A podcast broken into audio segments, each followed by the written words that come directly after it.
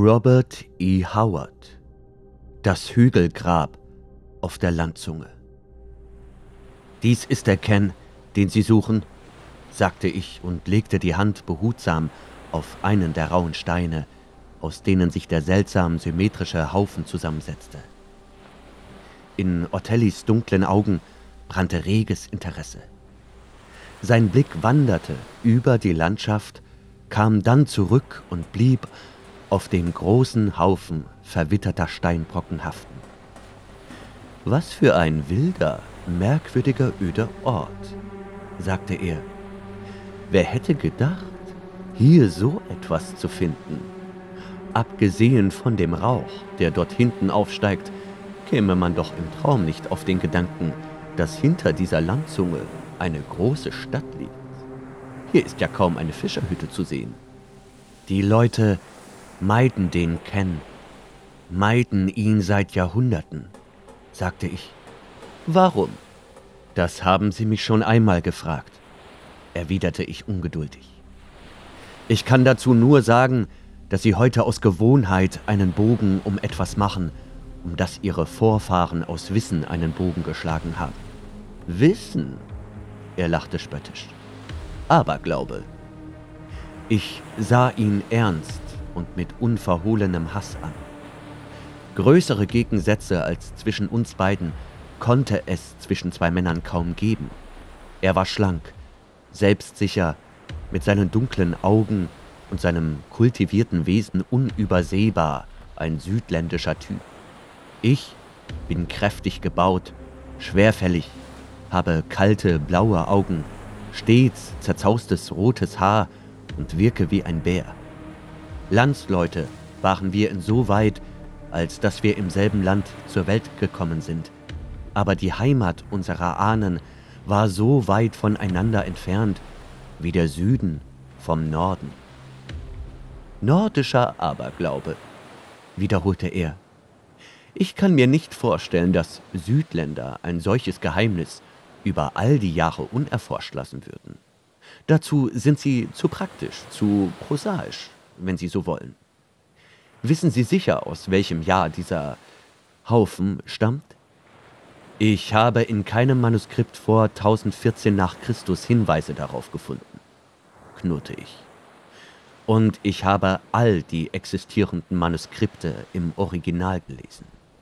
MacLeod, der Poet des Königs Brian Boru, erwähnt, dass der Ken unmittelbar nach der Schlacht errichtet worden ist. Und es kann kaum Zweifel daran geben, dass er damit diesen Steinhaufen meint. Dann wird er in den späteren Chroniken der vier Meister kurz erwähnt. Ebenfalls im Book of Leinster, das um 1150 zusammengestellt wurde, und dann wieder im Book of Lecan, das die MacPherbys um 1416 erstellt haben. Und alle bringen den Ken mit der Schlacht von Clontarf in Verbindung, ohne dabei zu erwähnen, weshalb er gebaut wurde. Na und? Was ist daran Geheimnisvolles? wollte er wissen. Was wäre natürlicher, als dass die besiegten Wikinger über dem Leichnam eines großen Häuptlings, der in der Schlacht gefallen war, einen Ken errichten? Über den Toten Kens zu errichten, war Brauch der Wikinger, nicht der ihren. Aber den Chroniken nach haben diesen Haufen nicht die Wikinger errichtet. Wie hätten sie ihn unmittelbar nach der Schlacht errichten können, in der man sie doch niedergemetzelt und in wilder Flucht durch die Tore von Dublin getrieben hat? Ihre Häuptlinge lagen dort, wo sie gefallen waren, und die Raben haben ihre Knochen abgenagt. Nein, diese Steine haben irische Hände aufgetürmt. Na und? War das so ungewöhnlich? bohrte Otelli. In alten Zeiten haben die Iren Steine aufgehäuft, ehe sie in die Schlacht gingen. Jeder Mann hat einen Stein hingelegt, und nach der Schlacht haben die Lebenden ihre Steine wieder weggenommen.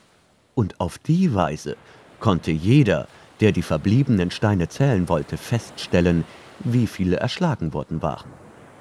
Ich schüttelte den Kopf. Das war in einer viel ferneren Vergangenheit, nicht in der Schlacht von Clontarf.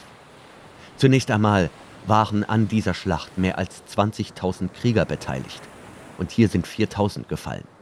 Dieser Ken ist nicht groß genug, dass er sozusagen als Zähliste der Getöteten gedient haben könnte. Und er ist viel zu symmetrisch gebaut. Kaum ein Stein ist in all den Jahrhunderten heruntergefallen. Nein, man hat den Ken errichtet, um etwas darunter zu verstecken. Na, meinetwegen Aberglaube.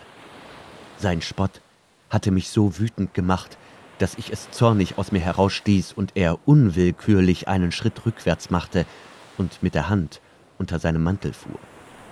Wir in Nordeuropa hatten Götter und Dämonen, mit denen verglichen die blassen Mythologien des Südens geradezu kindisch wirken. Zu einer Zeit, wo ihre Vorfahren sich zwischen den zerbröckelnden Marmorsäulen einer der im Zerfall begriffenen Zivilisation auf seidenen Kissen räkelten, haben meine Vorfahren unter großen Mühen und in gigantischen Schlachten ihre eigene Zivilisation gegen menschliche und nichtmenschliche Feinde aufgebaut. Hier, auf genau dieser Ebene ging das dunkle Zeitalter zu Ende und das Licht einer neuen Ära dämmerte schwach über einer Welt voller Hass und Anarchie. Hier, und das wissen selbst sie, brachen im Jahr 1014 Brian Boru und seine dalkassianischen Axtkämpfer für alle Zeit die Macht der heidnischen Wikinger, jener finsteren, anarchistischen Plünderer, die jahrhundertelang den Fortschritt der Zivilisation aufgehalten haben. Es war mehr als nur ein Machtkampf zwischen Gälen und Dänen um die Krone Irlands. Es war ein Krieg zwischen den weißen Christus und Odin, zwischen Christen und Heiden. Es war der letzte Kampf der Heiden, der Menschen einer alten, düsteren Zeit. 300 Jahre lang hatte sich die Welt unter dem Joch der Wikinger gewunden und hier, auf Clontarf, wurde dieses Joch für alle Zeit zerschlagen. Damals wie heute wurde die Wichtigkeit jener Schlacht von höflichen lateinischen und latinisierten Schriftstellern und Historikern unterschätzt. Die verweichlichten, glatten Denker der zivilisierten Städte im Süden interessierten sich nicht für die Schlachten von Barbaren in einem fernen, nordwestlichen Winkel der Welt, von einem Ort und von Menschen, deren Namen ihnen kaum etwas sagten. Sie wussten nur, dass die schrecklichen Überfälle der Meereskönige an ihren Küsten plötzlich aufhörten, und nach einem weiteren Jahrhundert war das wilde Zeitalter des Plünderns und Schlachtens fast vergessen, alles nur, weil sich ein ungehobeltes, halb zivilisiertes Volk, das kaum seine Blöße mit Wolfsfällen bedeckte, gegen die Eroberer erhoben hatte. Es war Ragnarok, der Fall der Götter. In Wahrheit ist Odin genau an diesem Ort gestürzt, weil seiner Religion der Todesstoß versetzt wurde. Er war das letzte von all den Heidengöttern, die sich gegen das Christentum gestellt hatten, und eine Weile sah es so aus, als könnten seine Kinder die Oberhand erlangen und die Welt wieder in Dunkelheit und Blutrausch stürzen. Vor Clontarf, so berichten es die Legenden, erschien er seinen Anhängern häufig auf der Erde. Sie erblickten ihn undeutlich im Rauch der Opfer, wo nackte Menschenopfer schreiend starben, oder er ritt auf den vom Wind zerfetzten Wolken und seine wilden Locken flogen im Sturmwind, oder man konnte ihn ganz vorn im Getümmel namenloser Schlachten sehen, wo er, gekleidet wie ein Wikingerkrieger, donnernde Schläge verteilte. Aber nach Clontarf wurde er nie wieder gesehen.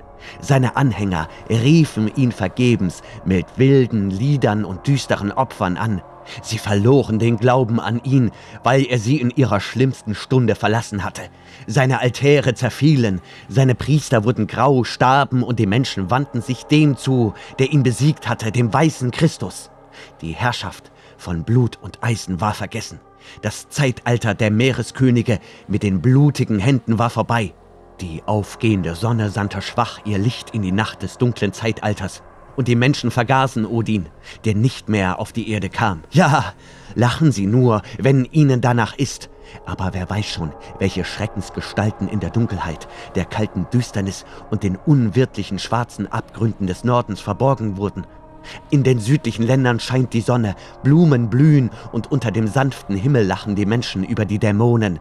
Aber wer kann schon sagen, welche elementaren Geister des Bösen in den wilden Stürmen und der Dunkelheit des Nordens lauern? Es mag sehr wohl sein, dass sich der Kult des Grauens, der Kult von Odin und Thor und ihrer schrecklichen Verwandtschaft aus solchen Unholden der Nacht entwickelt hat. Ortelli blieb eine Weile stumm als hätte meine Heftigkeit ihn verblüfft.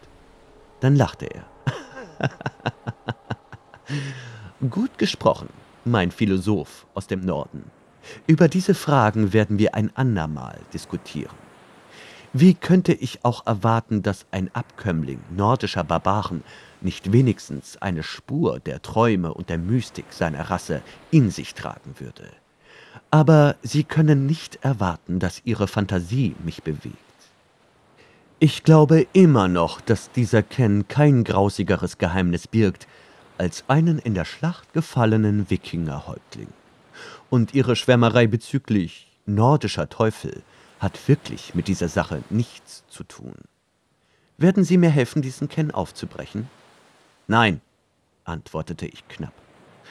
Ein paar Stunden Arbeit sollten ausreichen, um freizulegen, was er vielleicht verbirgt, fuhr er fort, als hätte er mich nicht gehört.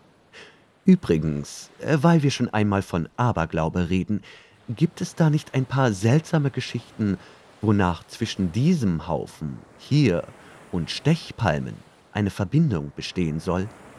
Nach einer alten Legende soll man aus irgendeinem geheimnisvollen Grund im Umkreis von einer Meile alle Bäume, die Stechpalmen waren, gefällt haben, antwortete ich mürrisch. Das ist auch so eine seltsame Sache. Die Stechpalme spielt in der Zauberei der Wikinger eine wichtige Rolle.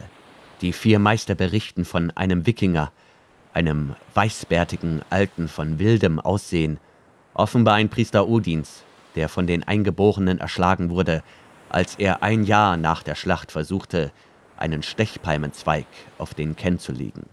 Nun, ich habe einen Stechpalmenzweig besorgt, sehen Sie, und werde ihn an meinem Rockaufschlag tragen. Vielleicht schützt er mich vor Ihren nordischen Teufeln.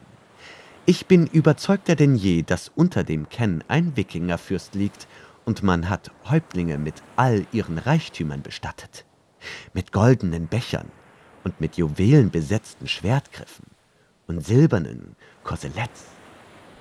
Ich habe das Gefühl, dieser Ken enthält Reichtümer, Reichtümer, über die Jahrhunderte lang irische Bauern mit ihren schwerfälligen Füßen gestolpert sind und dabei in Not gelebt haben und an Hunger gestorben sind. Bah! Wir werden gegen Mitternacht hierher zurückkehren, zu einem Zeitpunkt, an dem wir einigermaßen sicher sein können, dass man uns nicht stört. Und Sie werden mir bei den Ausgrabungen behilflich sein. Den letzten Satz stieß er in einem Ton heraus, der eine rote Aufwallung von Blutgier durch mein Gehirn jagte. Ortelli wandte sich ab und begann den Ken zu untersuchen, während er weiterredete. Meine Hand tastete fast unwillkürlich verstohlen nach einem kantigen Steinbrocken, der sich von einem der Felsen gelöst hatte, und schloss sich um ihn. In diesem Augenblick war ich ein potenzieller Mörder, wenn je ein solcher seinen Fuß auf die Erde gesetzt hat. Ein Schlag, schnell, lautlos und wild. Und ich würde für alle Zeit aus einer Knechtschaft befreit sein, die ebenso bitter war wie meine keltischen Vorfahren sie unter dem Joch der Wikinger erlebt hatten. Als würde er meine Gedanken ahnen, fuhr Otelli herum und sah mich an. Ich schob den Stein schnell in meine Tasche und wusste nicht, ob er etwas bemerkt hatte. Aber er musste in meinen Augen den blutroten Instinkt des Tötens entdeckt haben, denn er zuckte wieder zurück und seine Hand suchte den versteckten Revolver. Aber er sagte nur, ich habe es mir anders überlegt. Wir werden heute Nacht den Ken nicht aufbrechen. Morgen Nacht. Vielleicht. Vielleicht beobachtet man uns. Ich werde jetzt zum Hotel zurückkehren. Ich gab keine Antwort, wandte ihm aber den Rücken zu und ging übel gelaunt mit langen Schritten in Richtung Küste. Er schritt den Abhang der Landzunge hinauf, hinter der die Stadt lag und als ich mich umdrehte, um nach ihm zu sehen, überquerte er gerade deren Kamm und zeichnete sich dabei deutlich vor dem dunstigen Himmel ab. Wenn Hass töten könnte, hätte er tot umfallen müssen. Ich sah ihn in rot getöntem Dunst, und in meinen Schläfen hämmerte dröhnend der Puls. Ich wandte mich wieder der Küste zu und blieb plötzlich stehen. Ganz im Bann meiner düsteren Gedanken hatte ich mich, ohne sie zu bemerken, bis auf wenige Schritte einer Frau genähert, Sie war groß und kräftig gebaut, mit einem streng wirkenden, vom Leben in den Bergen verwitterten Gesicht mit tief eingegrabenen Zügen. Ihre Kleidung war mir fremd, aber daran dachte ich kaum, weil mir wohl bewusst war, was für seltsame Kleider rückständige Leute manchmal tragen. Was macht ihr in dem Ken? fragte sie mit tiefer, kräftig klingender Stimme. Ich sah sie überrascht an. Sie sprach Gälisch, was an sich nicht ungewöhnlich war, aber das Gälisch, das sie gebrauchte, hatte ich für eine ausgestorbene Sprache gehalten. Es war das Gälisch der Gelehrten, rein und mit ausgeprägt archaischem Klang. Eine Frau aus dem abgeschiedenen Bergland, dachte ich, wo die Leute immer noch die unverfälschte Sprache ihrer Vorfahren sprachen. Wir haben Spekulationen über das Geheimnis angestellt, das den Ken umgibt, antwortete ich in derselben Sprache, aber zögernd, denn obwohl ich die modernere Form der Sprache, die in den Schulen gelehrt wird, beherrsche, war es anstrengend, mich der Sprechweise dieser Frau anzupassen. Sie schüttelte bedächtig den Kopf. Der dunkle Mann, der bei euch war, äh, gefällt mir nicht, sagte sie ernst. Wer seid ihr? Ich bin Amerikaner, aber hier geboren und aufgewachsen, antwortete ich. Mein Name ist James O'Brien. Ein seltsames Leuchten trat in ihre kalten Augen. O'Brien, ihr gehört zu meinem Clan. Ich bin als eine O'Brien geboren. Ich habe einen Mann von den McDonalds geheiratet, aber mein Herz war immer bei den Menschen meines Blutes. Lebt ihr hier in der Gegend? Erkundigte ich mich und wunderte mich noch immer über ihren ungewöhnlichen Akzent. Ja, ich habe einmal hier gelebt, antwortete sie. Aber ich war lange Zeit weit weg. Alles hat sich verändert. Sehr verändert. Ich wäre nicht zurückgekehrt, aber ein Ruf hat mich hierher geholt, den ihr nicht verstehen würdet. Sagt mir, wollt ihr den Ken öffnen? Ich musterte sie mit starrem Blick und kam zu der Überzeugung, dass sie irgendwie unser Gespräch gehört hatte. Das habe ich nicht zu entscheiden, antwortete ich bitter. Otelli, mein Begleiter, er wird den Kane zweifellos öffnen, und ich bin gezwungen, ihm zu helfen. Wenn es nach meinem Wunsch ginge, würde ich seine Ruhe nicht stören. Ihre kalten Augen bohrten sich in meine Seele. Narren rennen blindlings in ihr Unheil, sagte sie düster. Was weiß dieser Mann schon von den Geheimnissen dieses alten Landes?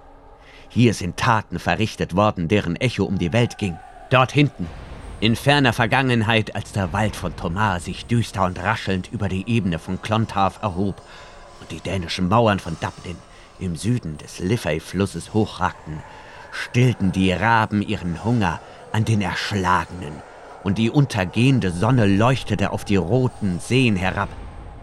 Dort haben König Brian, euer Vorfahr und meiner, die Speere des Nordens gebrochen. Aus allen Landen kamen sie und von den Inseln im Meer in schimmernder Wehr kamen sie, und ihre gehörnten Helme warfen lange Schatten über das Land.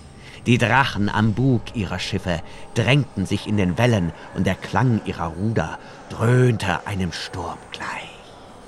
Auf jener Ebene fielen die Helden wie der reife Weizen unter der Sense. Jarl Sigurd von den Orkneys fiel dort und Brodir von Mahn, der letzte der Meeresfürsten und all ihre Häuptlinge.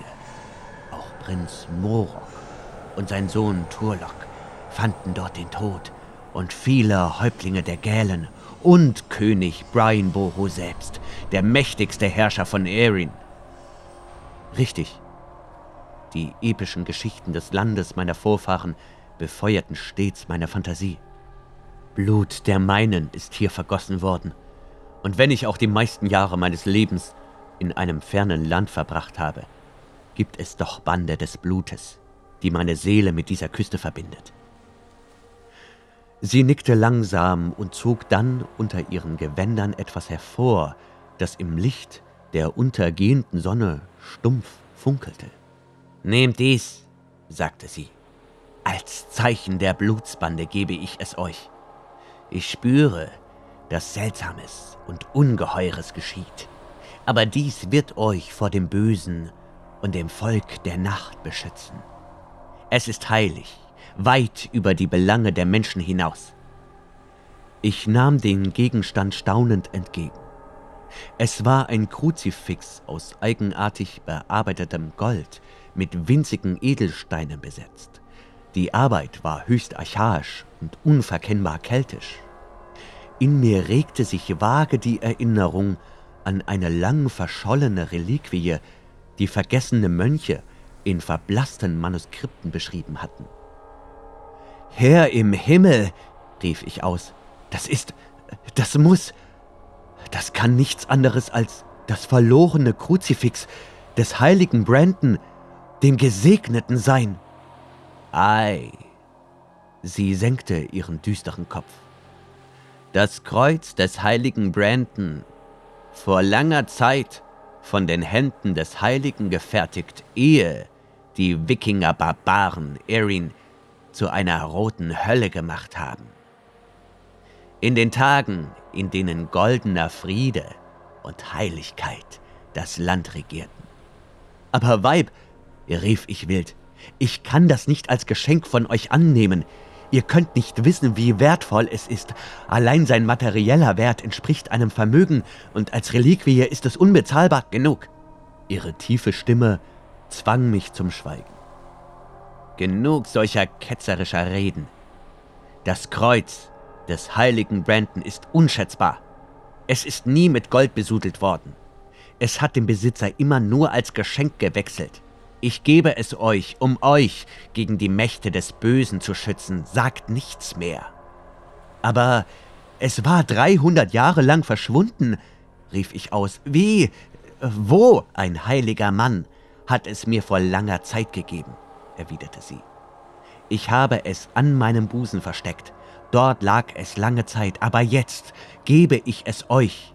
Ich bin aus einem fernen Land gekommen, um es euch zu geben, denn im Wind vollziehen sich unheimliche Geschehnisse, und dieses Kreuz ist Schwert und Schild gegen das Volk der Nacht. Uraltes Böses regt sich in seinem Gefängnis, das blinde Hände der Torheit aufbrechen könnten. Aber stärker als alles Böse ist das Kreuz des heiligen Brandon, das in der langen, langen Zeit seit jenes vergessene Böse auf die Erde fiel, Kraft und Macht gesammelt hat. Aber wer seid ihr? rief ich aus. Ich bin Mav MacDonald, antwortete sie. Dann drehte sie sich wortlos um und schritt im dunkler werdenden Zwielicht davon, während ich verwirrt dastand und ihr dabei zusah, wie sie die Landzunge überquerte. Schließlich entschwand sie meinem Blick, als sie sich landeinwärts wandte und den Kamm hinter sich ließ. Dann setzte auch ich mich in Bewegung, schüttelte mich wie aus einem Traum erwacht, ging langsam den Abhang hinauf und über die Landzunge. Als ich den Kamm überquerte, war mir, als wäre ich aus der einen Welt in eine andere gegangen. Hinter mir lagen die Wildnis und die Trostlosigkeit eines bizarren Mittelalters, vor mir pulsierten die Lichter und der Verkehrslärm des modernen Dublin. Nur einen leicht altertümlichen Anklang hatte das Bild, das vor mir lag. Ein Stück landeinwärts tauchten überwuchert von Unkraut und im Dämmerschein kaum wahrnehmbar die zerfallenen Grenzlinien eines alten, lang verlassenen Friedhofs auf. Bei genauerem Hinsehen entdeckte ich eine hochgewachsene Gestalt, die sich gespensterhaft zwischen den zerbröckelnden Grabmälern bewegte, und ich schüttelte verwirrt den Kopf. Math MacDonald musste geistesgestört sein und in der Vergangenheit leben, wie jemand, der aus der Asche des toten Gestern die Flamme zu neuem Leben erwecken will. Ich setzte mich in Bewegung, dorthin, wo nicht weit entfernt immer mehr Lichter aufflammten und zum Lichtermeer von Dublin wurden. In dem Hotel in der Vorstadt angelangt, wo Othelli und ich unsere Zimmer hatten, erzählte ich ihm nichts von dem Kreuz, das die Frau mir gegeben hatte. Daran zumindest sollte er keinen Anteil haben. Ich hatte die Absicht, das Kreuz zu behalten, bis Mev MacDonald es von mir zurückforderte, und dass sie das tun würde, stand für mich fest. Als ich mich jetzt an ihr Auftauchen erinnerte, fiel mir auch wieder das seltsame Aussehen ihrer Kleidung ein, und ganz besonders ein Gegenstand, dessen Anblick sich in mein Unterbewusstsein geschlichen hatte, der mir aber nicht bewusst geworden war. Math MacDonald hatte Sandalen von einer Art getragen, wie man sie in Irland seit Jahrhunderten nicht mehr benutzte.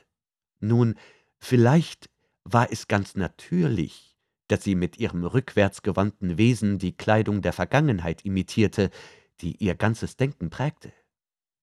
Ich drehte das Kreuz andächtig in meiner Hand.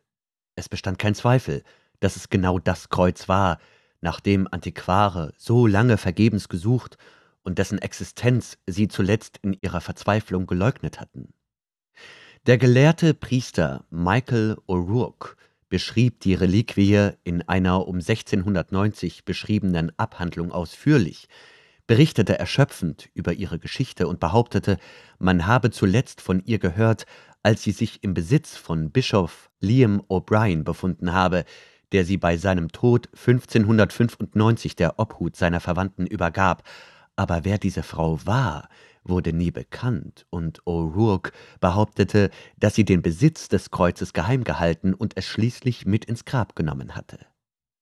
Zu einer anderen Zeit wäre meine Freude darüber, dass ich dieses Heiligtum entdeckt hatte, äußerst groß gewesen, aber im Augenblick erfüllten zu sehr Hass und lodernde Wut mein Bewusstsein.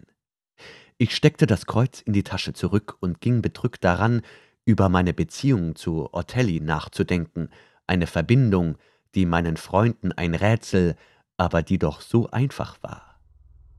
Einige Jahre zuvor war ich auf bescheidene Weise mit einer gewissen großen Universität verbunden gewesen. Einer der Professoren, mit dem ich zusammenarbeitete, ein Mann namens Reynolds, war gegenüber Leuten, die er als minderwertig betrachtete, von unerträglich anmaßendem Wesen. Ich war ein von Armut geplagter Student, der sich Mühe gab, seinen Lebensunterhalt in einem System zu verdienen, das die Existenz als Studierender sehr unsicher machte. Ich ertrug die Demütigungen von Professor Reynolds, solange ich konnte, aber eines Tages kam es zum Zusammenstoß zwischen uns. Der Anlass dafür ist ohne Belang, an und für sich war er recht trivialer Natur. Weil ich es wagte, auf seine Beleidigungen zu antworten, wurde Reynolds mir gegenüber tätlich und ich schlug ihn daraufhin bewusstlos. Am selben Tag veranlasste er, dass ich von der Universität verwiesen wurde. Ich stand nicht nur vor der abrupten Beendigung meiner Arbeit und meiner Studien, sondern buchstäblich vor dem Verhungern und war daher verzweifelt.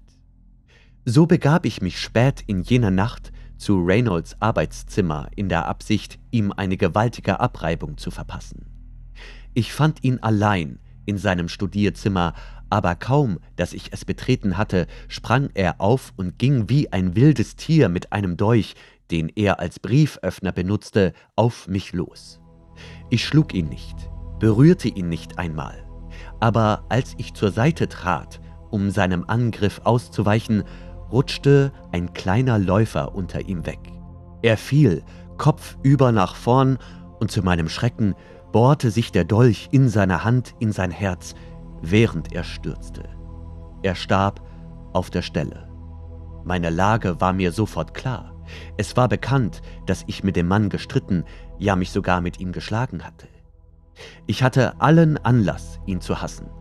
Falls man mich mit dem Toten in dessen Arbeitszimmer fand, würde mir kein geschworenen Gericht auf der ganzen Welt glauben, dass ich ihn nicht ermordet hatte. Ich verließ den Raum in aller Eile auf demselben Weg, auf dem ich gekommen war, und glaubte, ich sei unbeobachtet geblieben. Aber Otelli, der Sekretär des Toten, hatte mich gesehen. Er war von einer Tanzveranstaltung zurückgekehrt und hatte beobachtet, wie ich das Gebäude betrat, war mir gefolgt und hatte durchs Fenster das ganze Geschehen gesehen. Aber das wusste ich erst viel später. Die Leiche wurde von der Haushälterin des Professors gefunden und es gab natürlich große Aufregung. Der Verdacht richtete sich gegen mich, aber das Fehlen von Beweisen verhinderte, dass ich unter Anklage gestellt wurde, und eben dieses Fehlen von Beweisen führte auch dazu, dass man den Tod des Professors als Selbstmord einstufte. Ortelli hatte sich die ganze Zeit ruhig gehalten, aber jetzt kam er zu mir und enthüllte mir sein Wissen. Natürlich wusste er, dass ich Reynolds nicht getötet hatte, aber er konnte beweisen, dass ich mich in dem Arbeitszimmer befunden hatte, als der Professor den Tod erlitten hatte. Und ich wusste, dass Ortelli fähig dazu war, seine Drohung wahrzumachen und zu beschwören, dass er mich dabei beobachtet habe, wie ich Reynolds kaltblütig ermordet hatte. Und damit begann eine systematische Erpressung. Ich maße mir an zu behaupten, dass es nie eine seltsamere Erpressung gegeben hat. Ich hatte damals kein Geld. Ortelli setzte auf meine Zukunft, weil er sich meiner Fähigkeiten sicher war. Er schoss mir Geld vor und sorgte dafür, indem er geschickt Drähte zog, dass ich zu einem größeren Kolleg zugelassen wurde. Dann wartete er ab, um die Früchte seiner Machenschaften einzuheimsen, und erntete die Saat, die er ausgebracht hatte, in vollem Umfang. Ich wurde in meinem Beruf äußerst erfolgreich, bezog bald für meine reguläre Arbeit ein enormes Gehalt und empfing üppige Preise und Zuwendungen für verschiedenste aufwendige Forschungsarbeiten. Und davon nahm Otelli den Löwenanteil für sich, zumindest in Geld. Ich schien die Gabe des Midas zu besitzen, aber vom Wein meines Erfolgs kostete ich nur den Bodensatz. Ich hatte kaum einen Cent, der mir gehörte. Das Geld, das durch meine Hände floss, hatte meinen Sklaventreiber reich gemacht, ohne dass die Welt davon wusste. Ortelli war ein bemerkenswert begabter Mann und hätte es sicher in jedem Beruf zu etwas gebracht, aber eine seltsame Ader in ihm machte ihn im Verein mit seinem ungewöhnlichen, habgierigen Wesen zu einem Parasiten, einem Blutegel. Diese Reise nach Dublin sollte für mich so etwas wie eine Urlaubsreise sein. Meine Studien und meine Arbeit hatten mich erschöpft. Aber Ortelli hatte irgendwie von Grimmins Ken, wie es sich nannte, gehört, und wie ein Geier, der Aas riecht, bildete er sich ein, er befände sich auf der Spur eines versteckten Goldschatzes. Ein goldener Weinkelch wäre für ihn hinreichender Lohn für die Mühe gewesen, den Steinhaufen aufzureißen und Anlass genug, das alte Wahrzeichen zu entweihen oder gar zu zerstören. Er war ein Schwein, und Gold war sein einziger Gott. Nun, dachte ich bitter, als ich mich für die Nacht auskleidete, alles hat einmal ein Ende, ob gut oder schlecht. Ein Leben, wie ich es gelebt hatte, war unerträglich. Ortelli hatte mir so lange mit dem Galgen gedroht, dass die Drohung schließlich ihren Schrecken verloren hatte. Wegen der Liebe, die ich für meine Arbeit empfand, war ich unter der Last, die ich tragen musste, beinahe zusammengebrochen. Aber das menschliche Leidensvermögen hat seine Grenzen. Meine Hände wurden zu Eisen, als ich mir Ortelli vorstellte, wie er neben mir um Mitternacht an dem einsamen Kennen arbeitete. Ein Schlag mit einem Stein, wie ich ihn heute aufgehoben hatte, und meine Qualen würden ein Ende haben. Dass damit mein Leben, meine Hoffnung, meine Karriere und mein Ehrgeiz enden würden, ließ sich nicht vermeiden. Äh, was für ein trauriges Ende all meiner hochfliegenden Träume. Wenn ein Strick und der lange Fall durch die schwarze Klappe im Boden eine ehrenvolle Laufbahn und ein nützliches Leben allzu früh beenden würden. Und all das wegen eines menschlichen Vampirs, dessen widerwärtige Gier an meiner Seele fraß und mich zu Mord und Verderben trieb. Aber ich wusste, dass mein Schicksal in den ehernen Büchern der Apokalypse geschrieben stand. Über kurz oder lang würde ich Otelli töten, gleichgültig, welche Folgen das auch haben mochte. Und ich war am Ende meines Weges angekommen. Die ständige Folter hatte mich, wie ich glaube, um einen Teil meines Verstandes gebracht. Ich wusste, wenn wir um Mitternacht an Grimmins Ken arbeiteten, würde Otellis Leben unter meinen Händen enden und ich würde damit mein eigenes Leben wegwerfen. Etwas fiel mir aus der Tasche und ich nahm es auf. Es war der scharfe Steinbrocken, den ich an dem Ken aufgehoben hatte. Ich musterte ihn gedankenverloren und fragte mich, welch fremde Hände ihn in alten Zeiten berührt hatten und welch düsteres Geheimnis dieser Stein auf der öden Landzunge von Grimmins zu verbergen geholfen hatte. Ich schaltete das Licht aus und lag im Dunkeln da, hielt immer noch den Stein in der Hand, verloren, ganz im Bann meines düsteren Grübelns. Und allmählich sank ich in tiefen Schlummer. Ich war mir im Klaren darüber, dass ich träumte, wie das Menschen oft tun. Alles war unbestimmt, düster und wie mir bewusst wurde, auf seltsame Weise mit dem Stück Stein verbunden, das meine schlaffende Hand immer noch hielt. Gigantische, chaotische Szenen, Landschaften und Ereignisse wogten vor mir wie Wolken, die der Sturmwind treibt und durcheinander wälzt. Langsam verfestigten sich die Bilder zu einer deutlich erkennbaren Landschaft, die vertraut und doch so fremd war. Ich sah eine weite, kahle Ebene, auf einer Seite von der grauen See begrenzt, auf der anderen von einem dunklen, raschelnden Wald. Ein sich dahin schlängelnder Fluss durchschnitt die Ebene, und hinter diesem Fluss sah ich eine Stadt. Eine Stadt, wie sie mein waches Auge noch nie gesehen hatte. Kahl, schroff, massiv, mit der düsteren Architektur einer früheren, ungebärdigeren Zeit. Und auf der Ebene wütete wie im Nebel eine gewaltige Schlacht. Dicht gedrängte Reihen von Kriegern wogten vor und zurück, Stahl blitzte wie die See im Sonnenlicht und Männer fielen wie reifer Weizen unter der Sense des Schnitters. Ich sah Männer in Wolfsfällen, wild, das Haar zerzaust, bluttriefende Äxte schwingen, sah hochgewachsene Männer mit von Hörnern geschmückten Helmen in glitzernden Kettenpanzern, ihre Augen kalt und blau wie die See. Und ich sah mich, ja, in meinem Traum sah und erkannte ich halb losgelöst mich selbst. Ich war groß und muskulös. Ich hatte dichtes, wirres Haar und war nackt. Bloß ein Wolfsfell gürtete meine Lenden.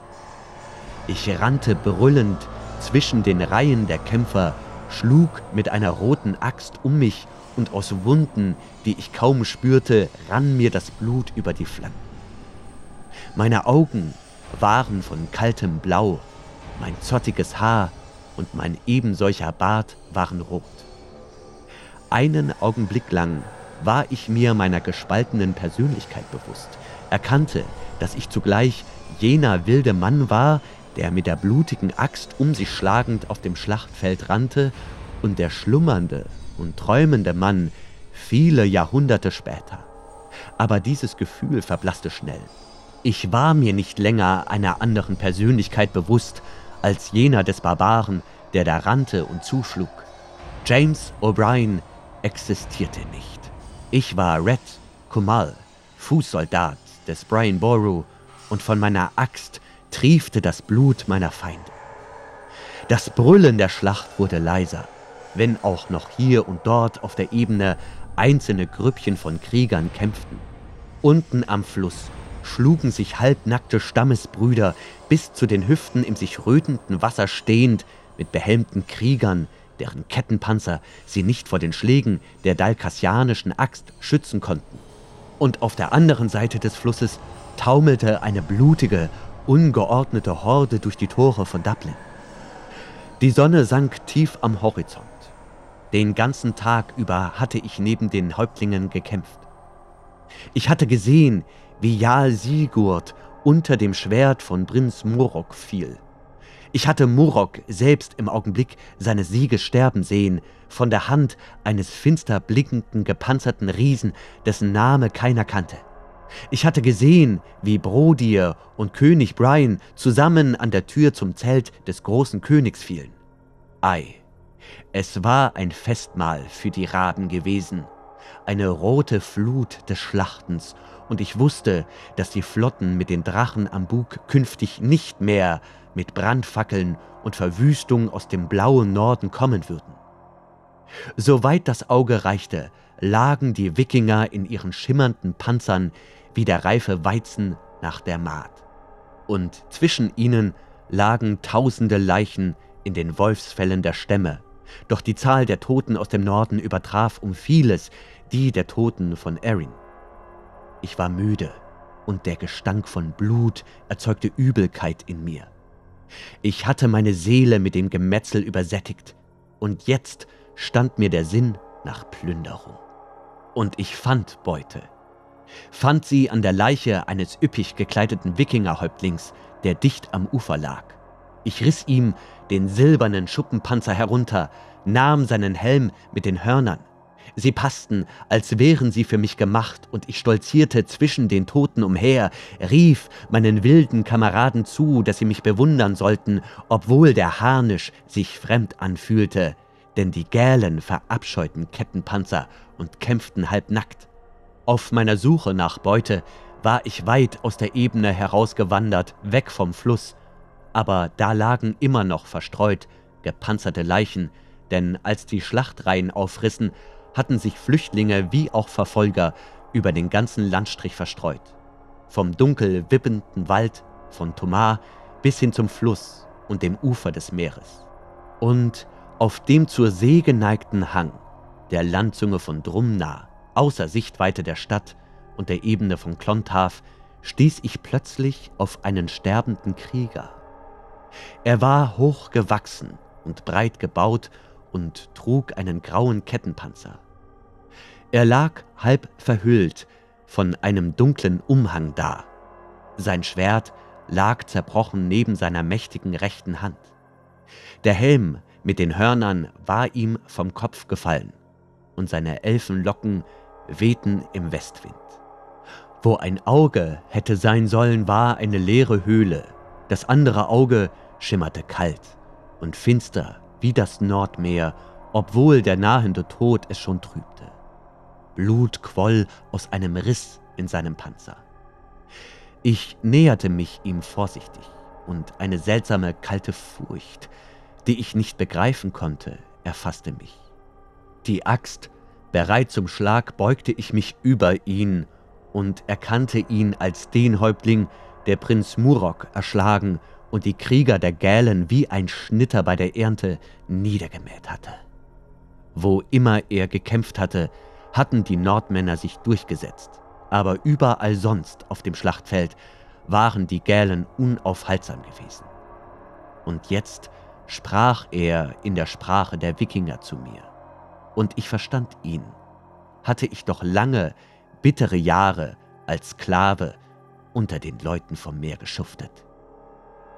Die Christen haben gesiegt, keuchte er mit einer Stimme, deren Klang, auch wenn sie leise war, mir einen seltsamen Schauder der Furcht über den Rücken jagte. Sie klang wie die eisigen Wellen, die sich an den Ufern im Norden brechen, wie der Frosthauch der Winde aus dem Norden, wenn sie zwischen den Fichten flüstern. Schatten und Verderben beschleichen Asgard.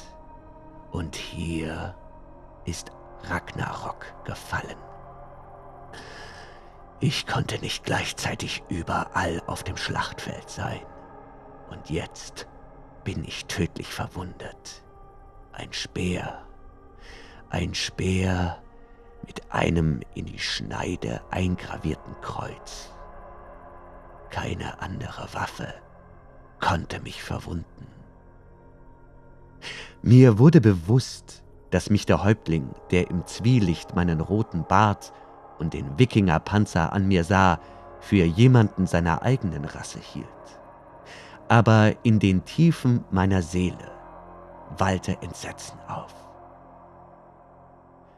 Weißer Christus, du hast noch nicht gesiegt, murmelte er wie im Delirium.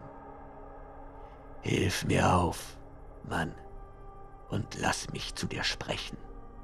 Ich weiß nicht, was mich dazu trieb, aber ich gehorchte, und als ich ihn in eine sitzende Haltung hob, erschauderte ich, und ein Frösteln überlief mich, als ich ihn spürte, denn sein Fleisch war wie Elfenbein, glatter und härter als menschliches Fleisch und kälter, als selbst ein Toter sein sollte.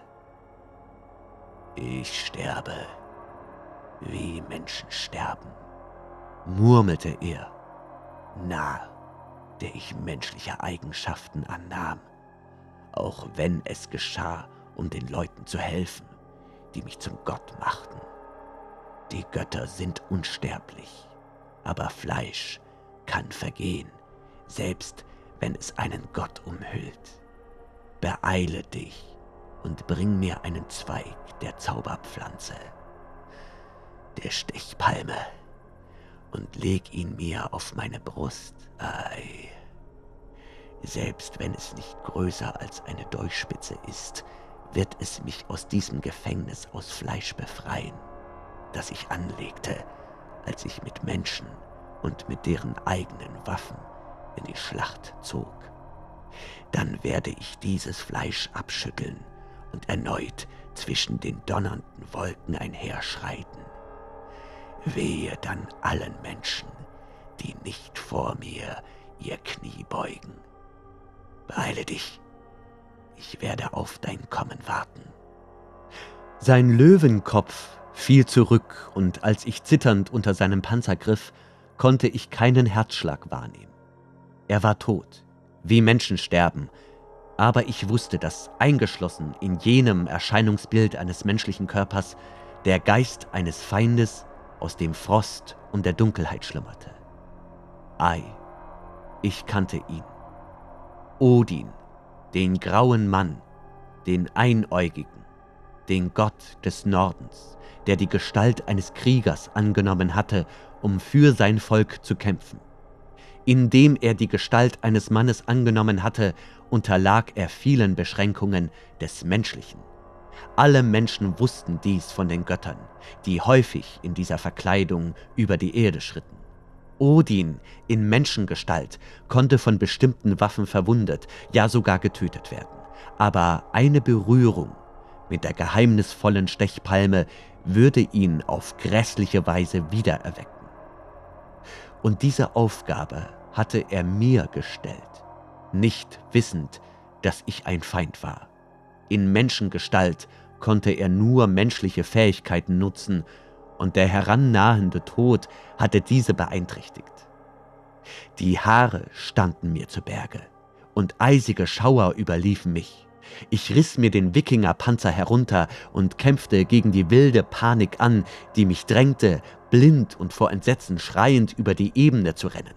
Krank vor Angst sammelte ich Steine und Felsbrocken, türmte sie zu einer groben Sitzgelegenheit und hob, vor Grausen zitternd, dann die Leiche des nordischen Gottes darauf. Und als die Sonne unterging und am Himmel lautlos die Sterne hervorkamen, arbeitete ich immer noch mit wilder Energie und türmte riesige Steine über der Leiche auf. Andere Stammesangehörige kamen heran, und ich sagte ihnen, was ich da unter Steinen begrub, wie ich hoffte für alle Zeit. Und sie, zitternd vor Erschütterung, machten sich daran, mir zu helfen. Kein Zweig der magischen Stechpalme sollte je auf den schrecklichen Busen Odins gelegt werden. Unter diesen rohen Steinen sollte der Dämon aus dem Norden bis zum Donner des jüngsten Gerichts schlummern, vergessen von der Welt, die einst unter seinem eisernen Absatz aufgeschrien hatte. Doch nicht ganz vergessen, denn während wir noch arbeiteten, sagte einer meiner Kameraden, das soll nicht länger Drumnas Landzunge sein, sondern die Landzunge des grauen Mannes. Jener Satz stellte eine Verbindung zwischen meinem Traum-Ich und meinem schlafenden Ich her. Aus dem Schlaf gerissen fuhr ich hoch und rief Landzunge des grauen Mannes. Ich sah mich benommen um. Die schwach vom einfallenden Sternenlicht beleuchteten Möbel kamen mir fremd und seltsam vor, bis ich mich langsam wieder in Raum und Zeit orientierte. Landzunge des grauen Mannes, wiederholte ich. Grauer Mann. Grammin. Grimmin. Grimmins Landzunge, großer Gott. Das Ding unter dem Ken. Erschüttert sprang ich auf und bemerkte, dass ich immer noch den Steinbrocken aus dem Ken in der Hand hielt. Dass leblose Gegenstände psychische Assoziationen festhalten können, ist eine altbekannte Tatsache. Man hatte einen hypnotisierten Medium einen runden Stein von der Ebene von Jericho in die Hand gelegt, worauf die Frau sofort die Schlacht und die Belagerung jener Stadt und den Fall der Mauer in ihren Gedanken hatte. Ich bezweifelte nicht, dass dieses Stück Stein als ein Magnet gewirkt hatte und mein modernes Bewusstsein durch die Nebel der Jahrhunderte in ein Leben zerrte, das ich früher einmal gelebt hatte. Meine Erschütterung war größer, als ich es beschreiben kann. Denn die ganze fantastische Sache passte nur zu gut zu gewissen amorphen, vagen Empfindungen bezüglich des Kens, die schon in meinem Unterbewusstsein gelauert hatten, als dass ich jetzt alles als einen besonders lebhaften Traum hätte abtun können. Ich verspürte das Bedürfnis nach einem Glas Wein und erinnerte mich, dass Otelli stets Wein in seinem Zimmer hatte. Ich kleidete mich hastig an, öffnete die Tür, ging über den Korridor und wollte gerade an Otellis Tür klopfen, als ich feststellte, dass sie halb offen stand, als hätte jemand versäumt, sie sorgfältig zu schließen. Ich trat ein, schaltete das Licht an. Der Raum war leer. Ich begriff, was geschehen war. Otelli misstraute mir. Er hatte Angst vor dem Risiko, mit mir allein um Mitternacht an einem verlassenen Ort zu sein.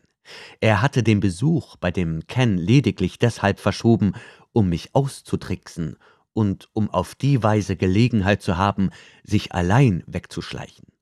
Für einen Augenblick wurde der Hass, den ich für Otelli empfand, völlig von panischem Schrecken verdrängt, den der Gedanke hervorrief, wozu ein Öffnen des Ken führen konnte.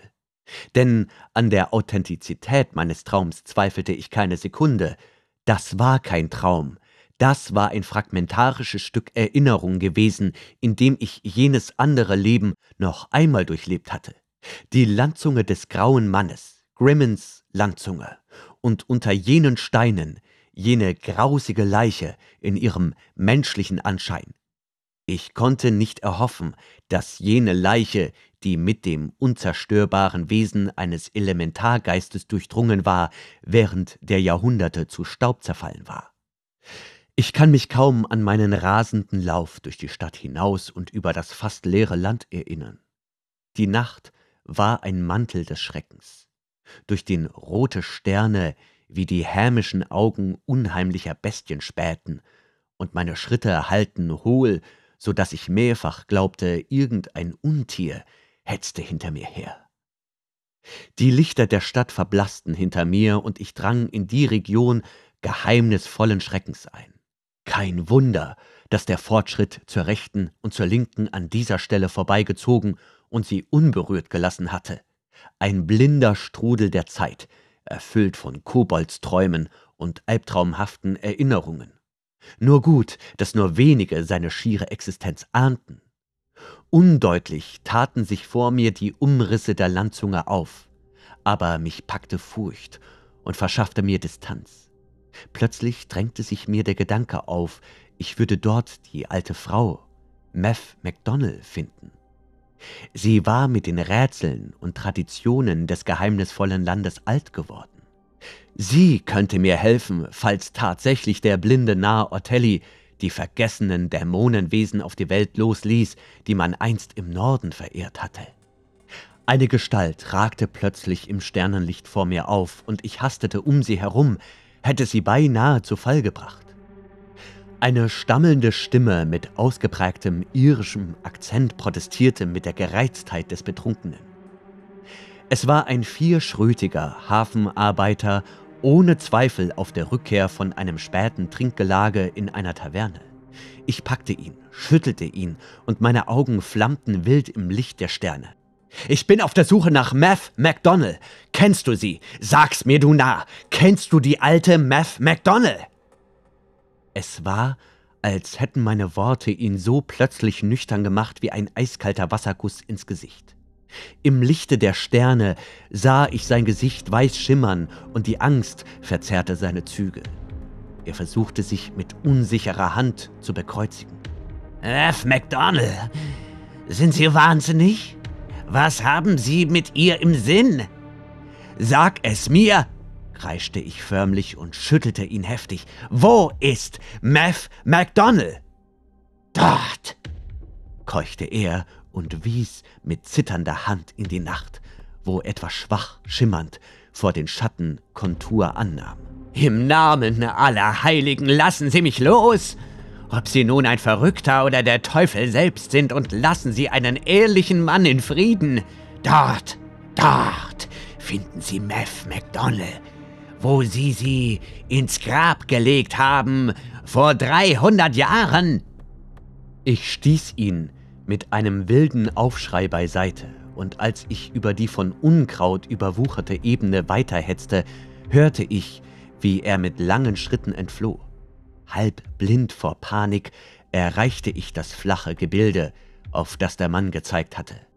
Und während meine Füße halb im Unkraut versanken, wurde mir entsetzt bewusst, dass ich mich auf dem alten Friedhof auf der Inselseite von Grimmons Landzunge befand, in den ich am Abend zuvor Math McDonnell hatte verschwinden sehen.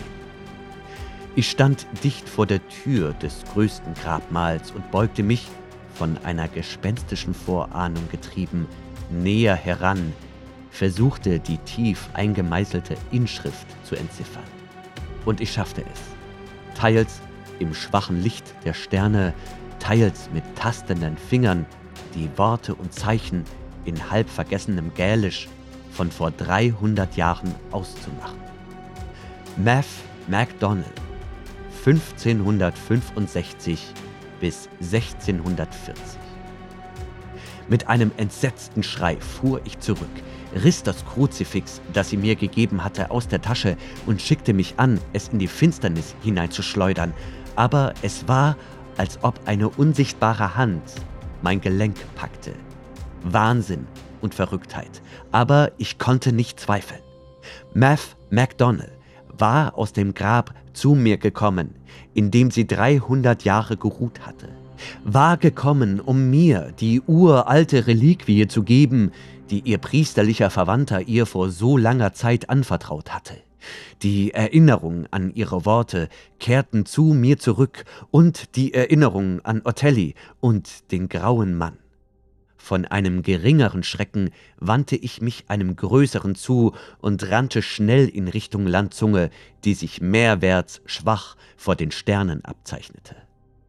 Als ich den Hügelrücken überquerte, sah ich im Sternenlicht den Ken, sah die Gestalt, die sich einem Gnom gleich daran abmühte.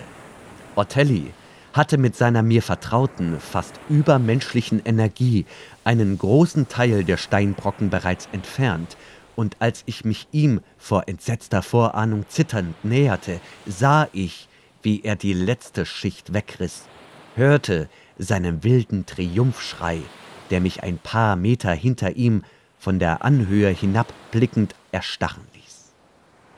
Eine unheilige Strahlung stieg aus dem Ken auf, und ich sah, wie plötzlich im Norden in schrecklicher Schönheit das Nordlicht aufflammte und das Sternenlicht verblassen ließ. Rings um den Ken pulsierte ein gespenstisches Licht, verwandelte die grauen Steine in kaltes, schimmerndes Silber, und in diesem Schein sah ich, wie Otelli achtlos seinen Pickel beiseite warf und sich triumphierend über die Öffnung beugte, die er geschaffen hatte.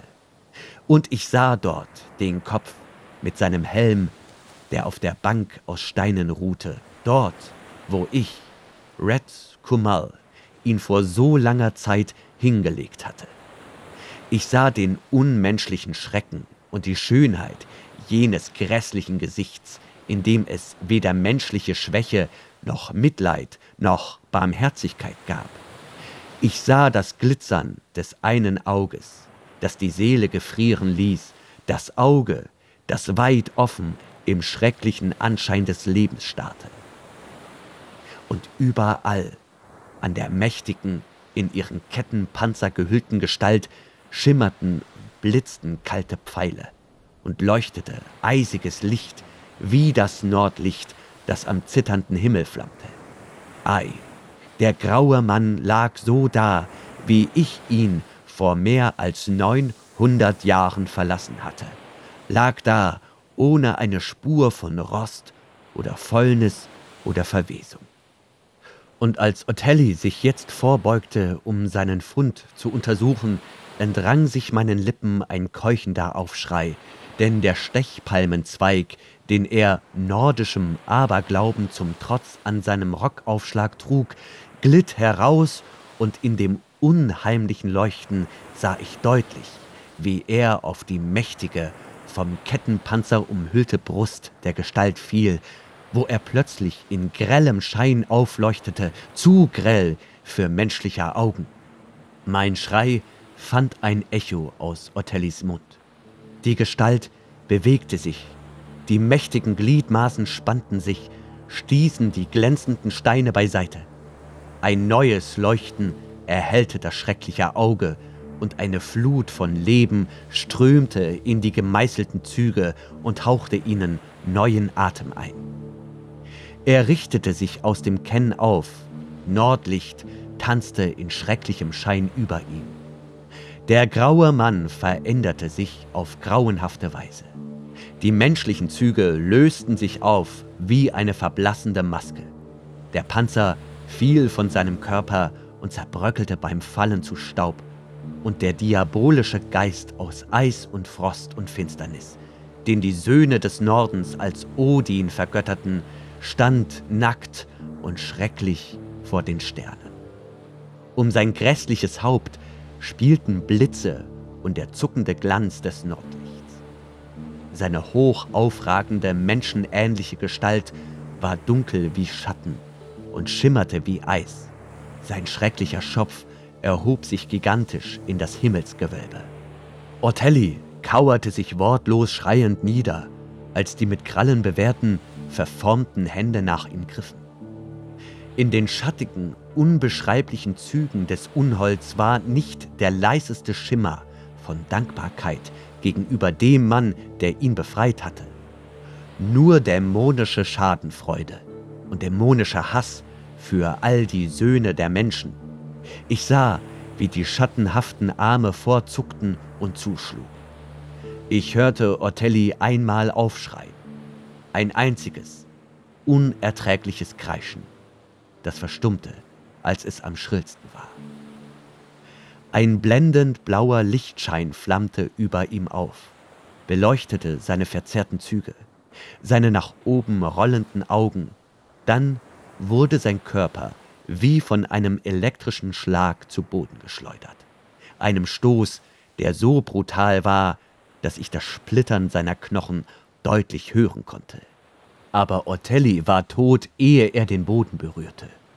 Tot, eingeschrumpft und geschwärzt, genau wie ein Mensch, den ein Blitzstrahl getroffen hat. Die Ursache, der die Leute später tatsächlich seinen Tod zuschrieben. Jetzt kam das geifernde Ungeheuer, das ihn getötet hatte, mit schwerfälligen Schritten auf mich zu, die schattigen, tentakeln ähnlichen Arme ausgestreckt, mit einem großen, unmenschlichen Auge, aus dem das Sternenlicht einen leuchtenden Tümpel machte. Von seinen entsetzlichen Krallen trieften ich weiß nicht, welche elementaren Kräfte, die die Körper und Seelen von Menschen zerfetzen. Aber ich wich nicht zurück und in diesem Augenblick hatte ich keine Angst vor ihm, fürchtete weder den Schrecken seines Antlitzes noch die Drohung seines vernichtenden Blitzstrahls. Denn wie eine blendend weiße Flamme war mir blitzartig die Erkenntnis gekommen, weshalb Meth MacDonald aus ihrem Grab gestiegen war, um mir das uralte Kreuz zu bringen, das dreihundert Jahre an ihrem Busen gelegen und die unsichtbaren Mächte des Guten und des Lichts gesammelt hatte, die ewig gegen Wahnsinn und Schatten kämpfen. Als ich das Kreuz aus meinen Kleidern zog, spürte ich um mich herum das Wirken gigantischer, unsichtbarer Kräfte. Ich war nur eine Figur in diesem Spiel, bloß die Hand, die die heilige Reliquie hielt, das Symbol der in Ewigkeit den Teufeln der Finsternis entgegengestellten Mächte. Als ich es hochhielt, schoss ein einziger gleißender Lichtstrahl aus ihm heraus. Unerträglich rein, unerträglich weiß, als hätten sich die gewaltigen Kräfte des Lichts in dem Symbol gebündelt und waren in einem einzigen, konzentrierten Pfeil des Grolls gegen das Ungeheuer der Finsternis herausgejagt. Und mit einem grässlichen Schrei taumelte der Dämon zurück, schrumpfte vor meinen Augen in sich zusammen und schoss dann mit einem gewaltigen Schlag geierähnlicher Schwingen zu den Sternen hinaus, wurde zwischen den flammenden Feuern und den Lichtern des verwunschenen Himmels immer kleiner und kleiner, floh zurück in jene dunkle Vorhölle, die ihn geboren hatte, vor Gott allein weiß, wie vielen Äonen. Das Hügelgrab auf der Landzunge von Robert E. Howard.